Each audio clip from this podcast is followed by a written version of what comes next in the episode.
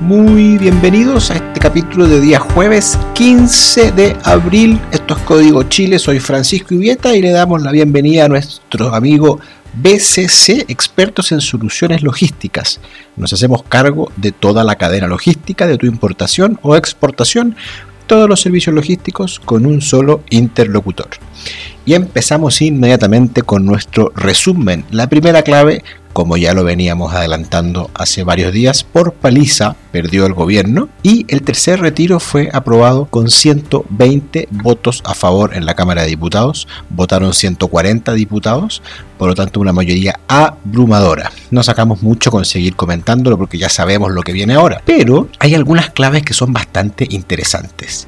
Este tercer retiro dejará a 5 millones de personas sin fondos previsionales. Esto quiere decir que en el mediano y largo plazo el Estado tendrá que hacerse cargo de 5 millones de personas que no tendrán ni un peso para vivir. Terrible. Y la concertación, perdón, la nueva mayoría, perdón, la unidad constituyente, ya no sé cómo se llaman, pero ellos siguen celebrando y no sé qué celebran. Celebran que 5 millones de personas se quedaron sin plata en sus cuentas previsionales. No es un motivo que me parezca de celebración. El Banco Central ha hecho algunos estudios con, con todos los gastos que se han hecho con esta plata y dice que más del 50% se mantiene ahorrado. Eso es algo bueno en distintos instrumentos. Pueden ser acciones, pueden ser fondos mutuos, etcétera, pero se mantiene ahorrado. Un 15% de los dos primeros retiros se fue directo al consumo y hay un 23% que aún no está 100% identificado, pero que lo más probable, también dice el Banco Central, es que se haya ido a consumo. Por lo tanto, este tercer retiro es una mala noticia para el país. Viene a aliviar, en cierta manera, el bolsillo de las personas, pero viene a aliviar el bolsillo de, de una clase media porque los primeros dos retiros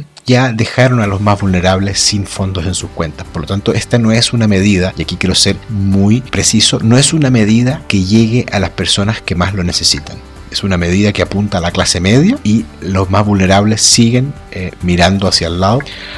En segundo lugar, algo de cordura queda en el Congreso y esta es una noticia que me pone un poco alegre porque fíjense que Flor Motuda es considerado paria entre sus compañeros. Así lo titula el diario La Segunda y dice que su elección fue una tragedia. Nadie quiere interactuar con él y nadie quiere verse asociado a él dentro de sus compañeros diputados.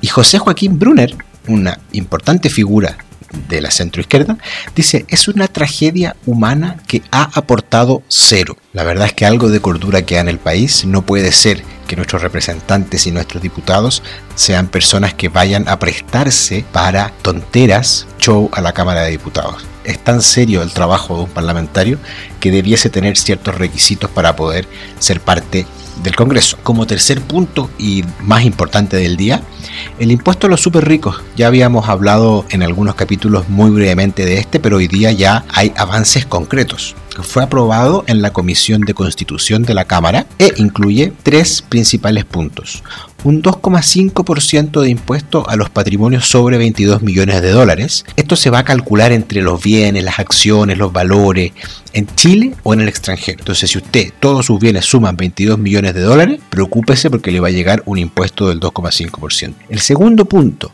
también muy importante, es que aumenta el impuesto a las utilidades de las empresas de 27 a 30%, solo si para empresas con ingresos sobre 41 millones de dólares. Es un impuesto transitorio por el ejercicio 21 y 22, este año y el próximo. Y el tercer aspecto de este proyecto es que elimina la exención a las utilidades por venta o rescate de instrumentos bursátiles. También una exención transitoria por el 21 y 22.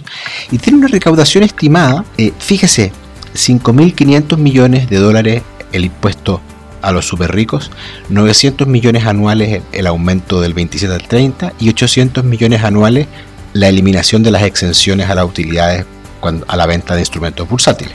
El oficialismo, por supuesto, está en contra de esta medida, propone revisar más exenciones y propone también un impuesto del 8% a quienes repatrien los capitales que tengan en el extranjero. Esto se ha hecho antiguamente en, en el país hace un par de años, tuvo muy buenos resultados. El gobierno no dice mucho, eh, llega tarde, presentó a través del ministro Osa una reserva de constitucionalidad, que quiere decir que lo más probable es que el gobierno vaya al Tribunal Constitucional porque los parlamentarios están una vez más legislando sobre materias que no les competen. Con todo, este es un proyecto que nació del Partido Comunista y como bien decía un amigo mío, si no sabes lo que hacer, mira al Partido Comunista y haz exactamente lo contrario. Bonus track del día de hoy, Goldman Sachs ha hecho un estudio y estima que el cobre entró en un super ciclo. ¿Qué quiere decir esto? Que de aquí al 2005 aumentará aproximadamente la libra a 6,8 dólares. Esto impulsado por la descarbonización y el reemplazo del petróleo por energías renovables. Hace esto que estemos en una crisis de suministro. 6,8 dólares la libra es prácticamente el doble de lo que nosotros estamos acostumbrados. Por lo tanto, es una muy buena noticia para los bolsillos de Chile. A ver si en algo nos ayuda a recuperar todo el gasto que estamos teniendo producto de la pandemia. Muchas gracias a nuestros amigos de BCC, bcclog.cl, expertos en soluciones logísticas. Esto fue Código Chile. Soy Francisco Ibieta y nos vemos mañana.